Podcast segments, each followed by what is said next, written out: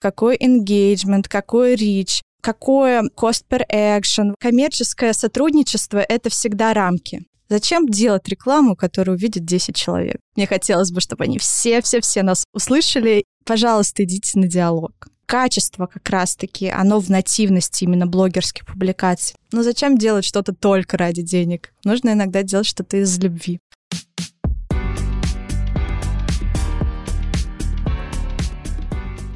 Всем привет! За микрофоном Владлена. Это подкаст, короче говоря, про то, как региональное digital-агентство покоряет столицы. О чем вообще сегодня хочу поговорить? О блогерах, точнее, о работе с ними. На сегодняшний день ситуация такая, что маркетинг влияния становится все популярнее, и это связано с тем, что реклама у блогеров приносит иногда даже больше результата, чем какие-то другие методы продвижения. Но у многих предпринимателей, у собственников бизнеса, да и у SMM-специалистов очень часто возникает вопрос, а как вообще сделать так, чтобы работа с блогерами действительно приносила пользу и приносила какой-то результат. Я собрала для вас несколько пунктов основных, по которым вы должны пройтись, чтобы работа с блогером получилась эффективной. И давайте начнем с первого пункта. Во-первых, вы должны изучить аккаунт. Нужно понять, какой контент создают блогеры, подходят ли ценности блогера, с которым вы хотите работать, совпадают ли они с вашей компанией, которую вы хотите прорекламировать. Нужно проанализировать, с какими вообще до этого брендами работал блогер, быть может, с вашими конкурентами, и тогда вы его исключите из своего списка. Какие вообще продукты, услуги он продвигал, потому что, допустим, если вы фитнес-студия, а блогер, с которым вы хотели поработать, очень часто выставляет сторис из кальяны, ну, это будет странно, если вы закажете у него рекламу. Плюс вы должны проанализировать, какой рекламный контент создавался до этого, подходит ли он по стилю, подходит ли по качеству и прочее, прочее. Второй пункт – необходимо четко сформулировать предложение о своем сотрудничестве. Самая главная ошибка, что многие компании очень криво-косо формулируют свое предложение о сотрудничестве. Не пишут, кто они, не пишут, из какой компании. Соответственно, ваше сотрудничество вряд ли даже начнется. Поэтому вначале напишите, кто вы, как вас зовут, какая у вас должность, из какой вы компании, и сразу же переходите к условиям сотрудничества и к гонорару. Вы будете работать по бартеру или назначена какая-то конкретная оплата. И очень важно в конце закрывать ваши сообщения открытым вопросом. Например, я люблю ставить в конце такую фразу «что скажете?». Это влияет на то, продолжится ли ваш диалог или нет. Потому что если вы просто предложите сотрудничество, но в конце не зададите какой-либо вопрос, то есть риск, что вам просто не ответят. Поэтому вот такой лайфхак всегда работает.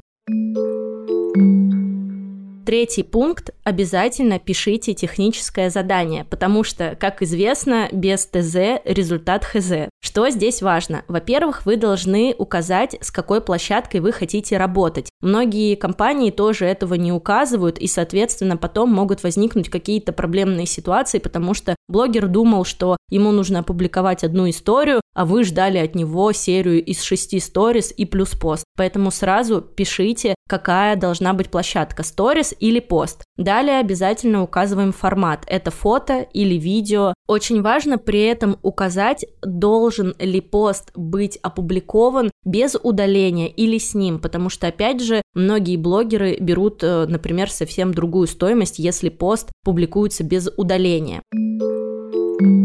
Следующий пункт э, важно прописать, как нужно обращаться по отношению к компании, которую рекламирует блогер. Например, несколько раз ко мне обращались образовательные компании, которые хотели продвинуть свои онлайн-курсы. И у них в техническом задании был интересный пункт. Они просили не называть их ребятами, чуваками и прочие какие-то слова, потому что это может повлиять на их экспертность. Поэтому если вы или ваша компания считает, что это очень важно, такой пункт тоже нужно прописать в техническом задании. Также важно указать в техническом задании, должен ли блогер заранее согласовать сторис и пост, который он хочет опубликовать, потому что многие не пропускают без согласования с компанией какие-либо материалы рекламные. Ну и самый важный пункт – это сроки публикации, потому что очень часто для компаний важны определенные даты для выхода рекламы. Поэтому если для вас такие даты очень сильно важны, пожалуйста, пишите это заранее, иначе опять же могут возникнуть конфликтные ситуации, потому что просто блогер и компания или блогер и SMM-агентство друг друга не поняли.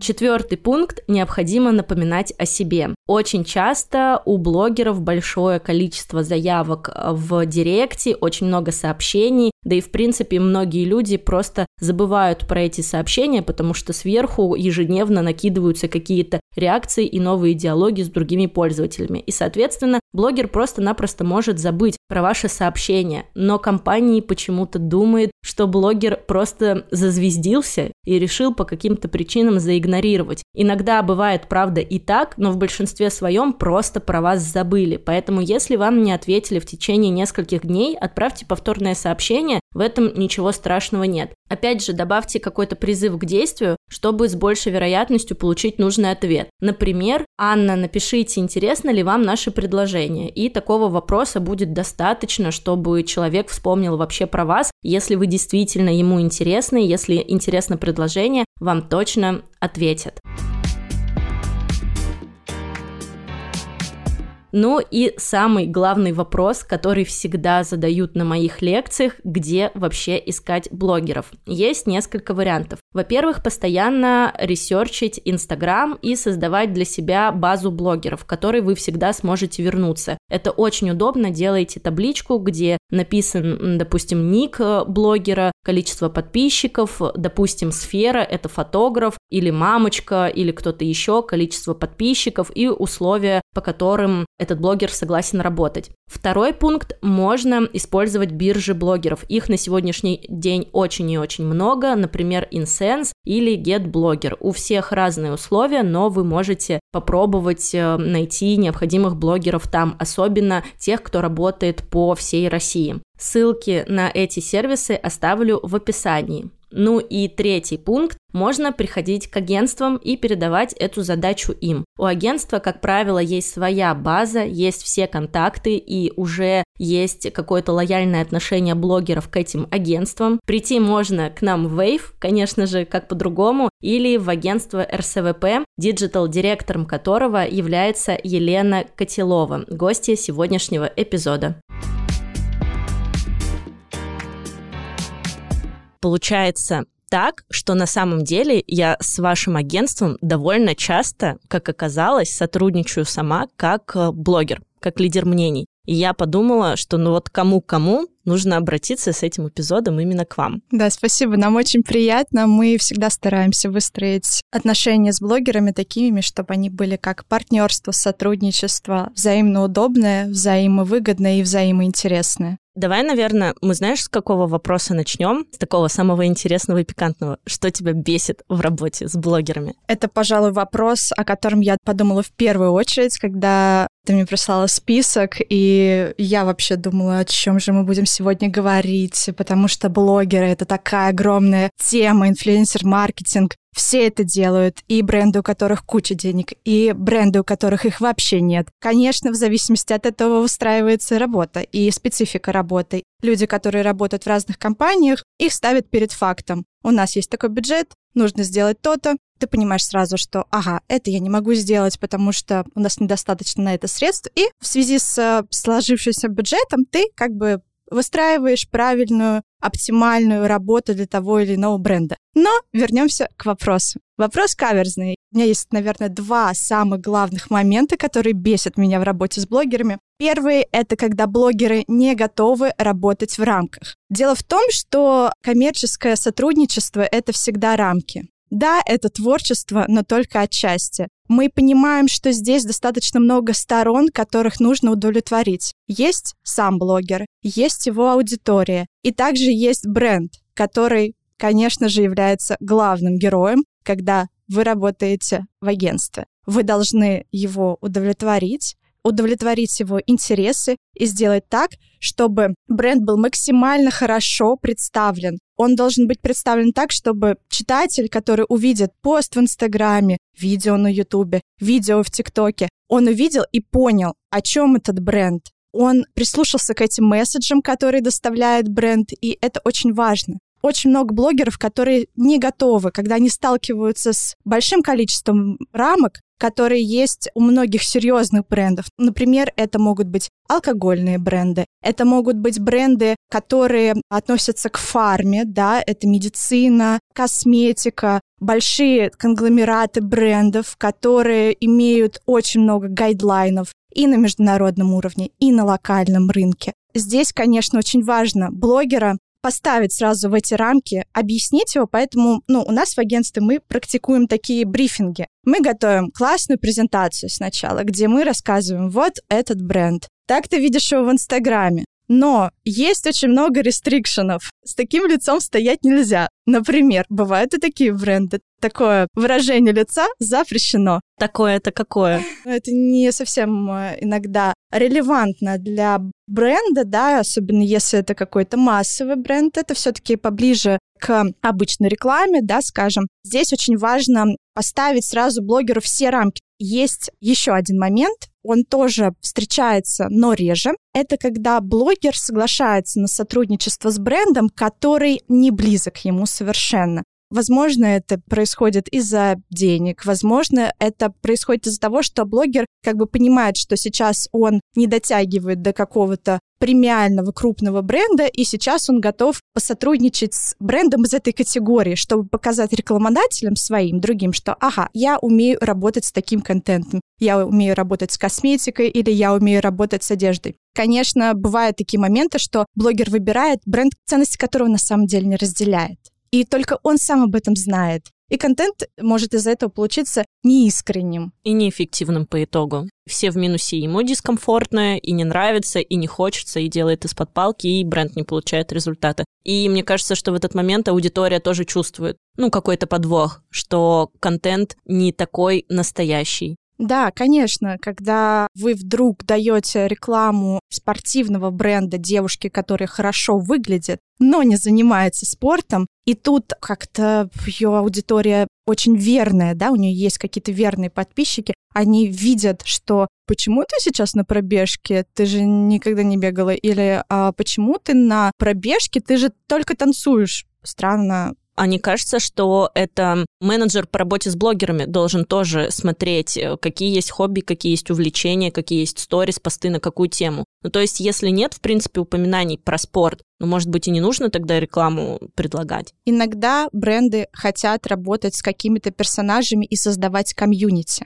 Бренды — это не только те организации, скажем так, институции, которые выбирают блогеров, которые идеально им подходят по всем моментам, да. Иногда бренд хочет показать и своей аудитории, и блогерам о том, что, смотри, ты никогда не пробовал вступить в читательский клуб, а ты знаешь, как это классно. И вот он берет и приглашает блогеров, да, которые сразу видно, ведут достаточно такой интеллектуальный блог, но неизвестно, сколько читает он книг год, 300 или 10, да, или 5. И вы приглашаете этого человека и стараетесь его вовлечь. Если это долгосрочное сотрудничество, вы его приглашаете на мероприятие, чтобы его заинтересовать, его сообщество вовлечь и самого блогера вовлечь. Бренды несут иногда очень важную функцию, вот эту такую социальную, скажем так. То есть они создают комьюнити, они меняют людей, они меняют их привычки, вкусы, и это очень классный момент, может стать очень важным в построении бренда. То есть есть бренды, у которых есть цель. Мы хотим построить комьюнити, и мы это делаем. Ну, знаешь, что еще меня бесит? Добавлю к тому, что ты сказала, когда блогеры игнорят. Просто ужасно когда они читают, ну, видно, что сообщение просмотрено, но они просто не отвечают поскольку мы сами работаем с блогерами, с лидерами мнений, и я с этим сталкиваюсь, я в какой-то момент перестала делать так же. То есть у меня нет сообщений практически, которые висят в запросах, либо они висят, чтобы я про них не забыла, и когда освобожусь, я могла ответить. И я так не делаю, потому что мне так неприятно, когда я пишу куда-то, долблюсь, чтобы вот сделать что-то полезное и действительно предложить классное сотрудничество, а тебе, ну, просто не отвечают. Или отвечают, потом забывают, и вот все растягивается. Короче, мне это очень не нравится. Расскажи, а ты почему сама иногда не отвечала? Какие были у тебя на это причины? Ну, думаешь, какое-то странное предложение. Просто, знаешь, мне кажется, что, в принципе, есть такая привычка, люди не умеют отказывать, не умеют говорить «нет». То есть легче просто промолчать, если тебе что-то не нравится, не подходит, ну, ты просто заигнорил. Но многие не понимают, что за этим стоит там команда, есть менеджер, он за это зарплату получает. И вот он пишет, пишет, пишет, и очень сложно работать, когда ты по итогу не получаешь положительного какого-то эффекта от того, что ты делаешь. И ты, например, пишешь 100 блогерам, из них очень маленький процент отвечает, и ты думаешь, боже, я вообще тем занимаюсь. Но мне кажется, вот мысли примерно вот такие должны возникать.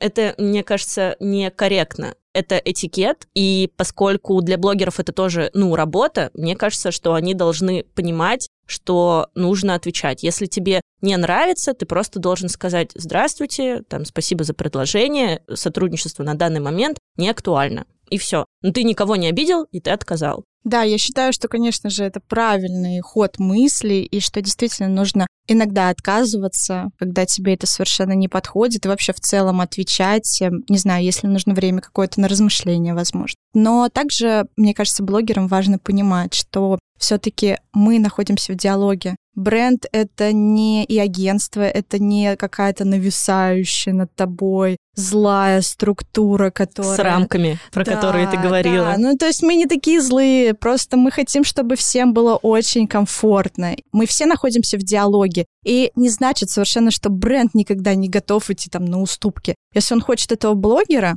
или если агентство хочет этого блогера, значит, мы не просто так делаем рассылку, не знаю, выбираем людей, да, вот они вроде подходят, и вот сейчас мы всем напишем, и кто-то ответит, и все, на самом деле так не происходит никогда. За этим стоит реально очень большая работа, и ты должен объяснить клиенту иногда, почему ты выбираешь именно этого блогера. Ты пишешь биографию, изучаешь его фотографии, все изучаешь, изучаешь еще и цифры, и только тогда ты направляешь, да, даже клиенту этого блогера. Мне хотелось бы, чтобы они все-все-все нас услышали. Пожалуйста, идите на диалог идите на диалог, потому что все к этому потенциально готовы. Если что-то не нравится, говорите об этом. Это нормально. Не должно все нравиться. Это коммерческое сотрудничество. И, конечно же, все готовы пойти всегда на какой-то компромисс и найти это решение.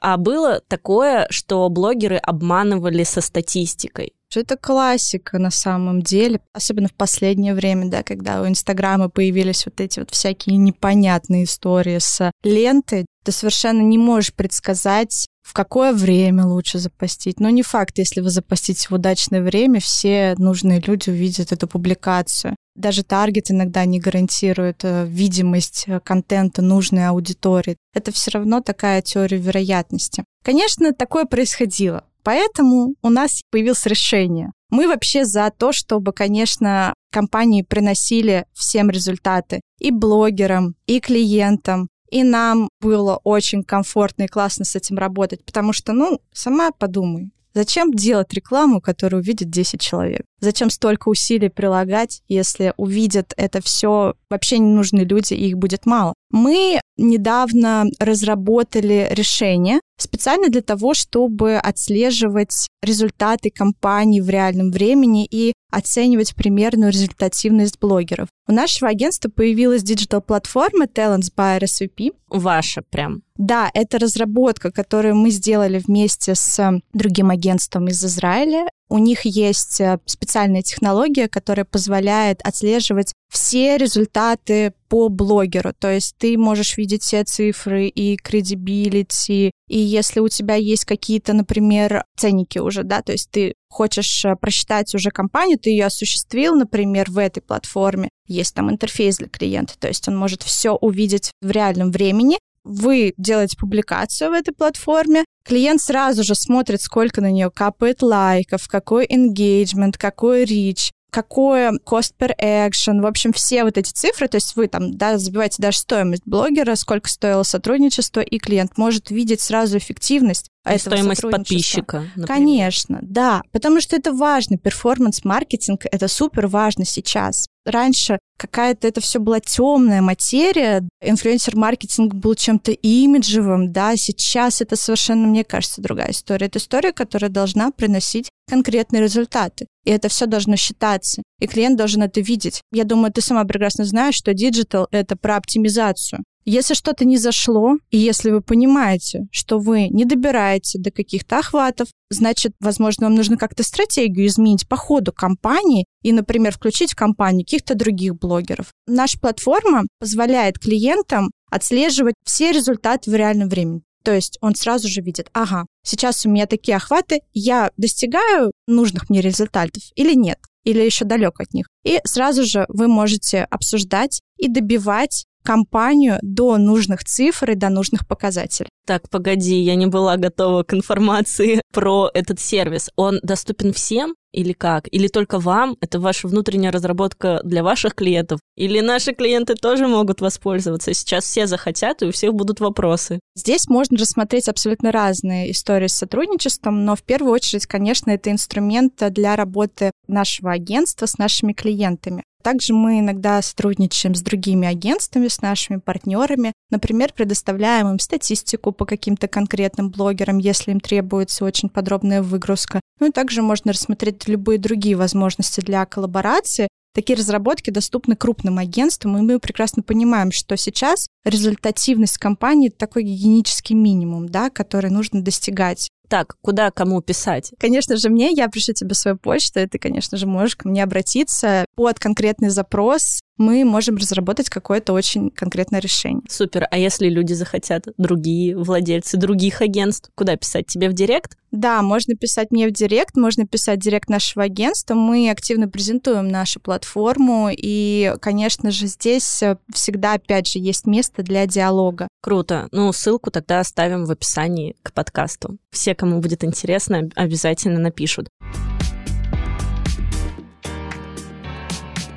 Давай перейдем к тоже важной теме. Поговорим про этикет, мы уже начали про это говорить, но в частности про тег AD и про упоминание спонсора. Потому что на самом деле, мне кажется, что это очень-очень важная тема, и это связано с тем, что люди в последнее время воспринимают рекомендации, точнее, блогеры очень часто выставляют какие-то сторисы, посты и говорят о том, что это рекомендации, хотя на самом деле это прямая реклама, и это все просто под красивой пеленой, когда они просто... Нативности. Нативно, да, что вот они случайно шли мимо шоурума, магазина и примерили 100-500 луков, и вот давайте теперь проголосуйте, какой лук супер классный, какой из этих луков вам понравился, понравился. По итогу ты подписана на 20 блогеров, которые тоже случайно шли по этому магазину и тоже случайно примерили 100-500 луков. Вот мне кажется, что на сегодняшний день это просто-напросто уже не особо корректно и просто необходимо ставить вот этот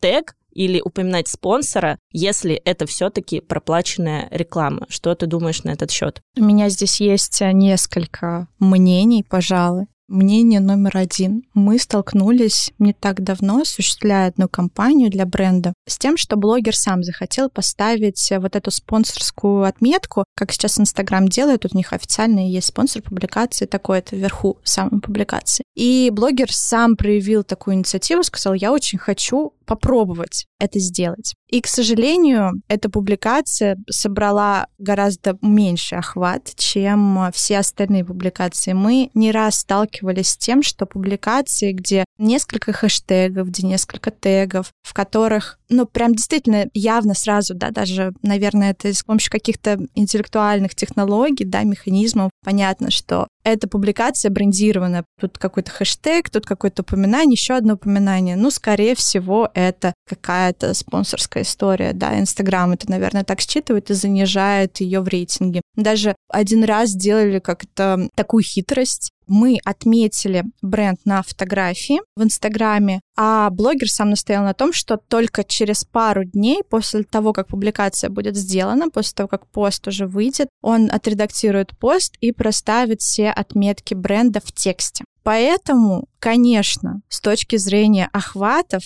и визибилити, это не самая лучшая история, но это косяк Инстаграм, потому что они, наверное, сами так сделали, да, что такие публикации занижаются в твоей ленте, и якобы ты видишь в первую очередь публикации, которые не брендированы. Тем не менее, когда мы сидим в Инстаграме, что мы видим? Каждую буквально третью публикацию. Мы видим рекламу, которая выдается нам таргетом. Конечно, ну, официально от э, Фейсбука. Фейсбук с этого деньги получает, поэтому как по-другому. Просто суть заключается в том, что немножко такое лицемерие, потому что все равно всем понятно, что Инстаграм уже давно, и любая площадка, в принципе, она становится платформой для рекламы. Если это не контент по подписке, ты будешь видеть рекламу в любом случае. Кроме того, конечно, есть еще один пункт. Я уже озвучила пункт, э, за который я против. Есть э, еще один. Против отметок. Да, против а отметок. А давай я сначала да. для аудитории объясню вообще, в чем дело. Суть такая, что во, ну, я прям зачитаю. Во многих странах существует маркировка рекламы. И есть закон о рекламе. В России такого закона нет, но в других странах это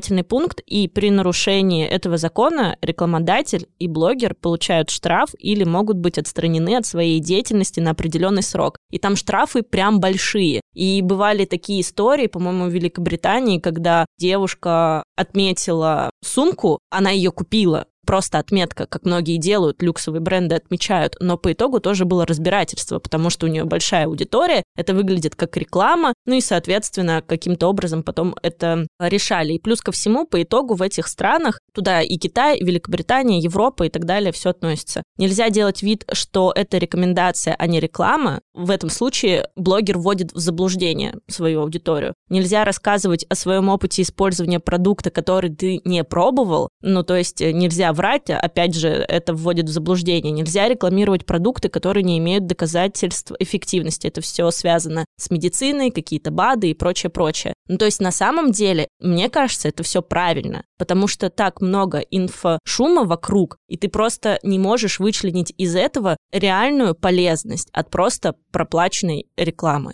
Ну смотри, давай теперь вернемся к тому, о чем мы говорили в самом начале. Я говорила о том, что меня бесит в работе с блогерами. И как раз был один из пунктов. Блогеры выбирают себе те бренды для сотрудничества, которые абсолютно не соответствуют их лайфстайлу, которые не соответствуют э, их взглядам на жизнь, вообще чем бы они никогда в жизни не стали пользоваться. Здесь я, конечно же, предполагаю, что блогеры все-таки должны выбирать те продукты, которые действительно им нравятся. То есть, ну зачем э, рекламировать то, что ты действительно никогда сам не съешь, не намажешь на свое лицо, не наденешь на себя. То есть, мне кажется, что все-таки реклама в Инстаграме, давай все-таки говорить вот о блогерской рекламе, когда блогер сам пошел и сделал фоточку, да, все-таки это не реклама, которую мы видим по телевидению, и не та реклама, которую мы видим там на приролах, например, на Ютубе, да, это немножко другая реклама. Она действительно была задумана изначально как рекомендация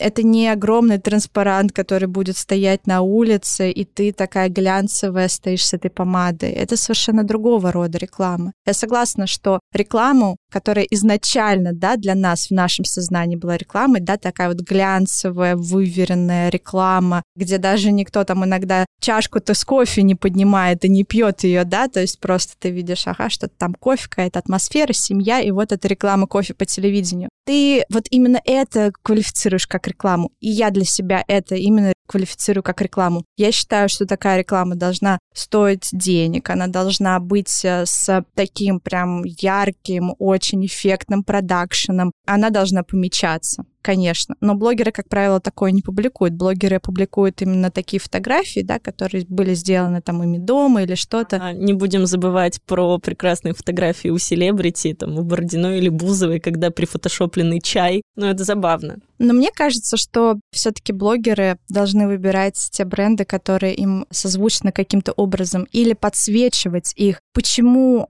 они выбрали, почему они стали лицом этого бренда. То есть даже если ты являешься человеком, который много зарабатывает и вроде бы как-то не должен пить чай за 50 рублей, да, там, Ну вот знаю. да, это странно. Значит, нужно подсвечивать этот продукт именно с той точки зрения, почему ты стал его поддерживать Может быть, не знаю, у тебя какая-то история с ним связана из детства или еще что-то. Но это должно быть искренне. Все равно все эти публикации, мне кажется, качество как раз-таки, оно в нативности именно блогерских публикаций. Насколько хорошо это сделано, это именно нативность. А когда крупные блогеры прям в открытую говорят, что мне принесли на рекламу, на обзор. Такие публикации, конечно, должны быть отмечены как реклама. Слушай, ну на самом деле интересная точка зрения, и я, наверное, даже с ней соглашусь, потому что получается, что блогеры должны тоже более осознанно подходить к выбору компаний, и тогда не будет вот этого эффекта обмана, и когда блогер вводит в заблуждение. То есть, если, правда, это действительно с его лайфстайлом как-то подходит к его образу жизни, то тогда это, ну, адекватно, это нормально, и это честно и по отношению к компании, и по отношению к аудитории. То есть есть такие блогеры, которые действительно думают, и даже ты к ним уже выходишь сотрудничеством, они говорят, послушайте, я не могу встать вот так, но я могу сделать какой-то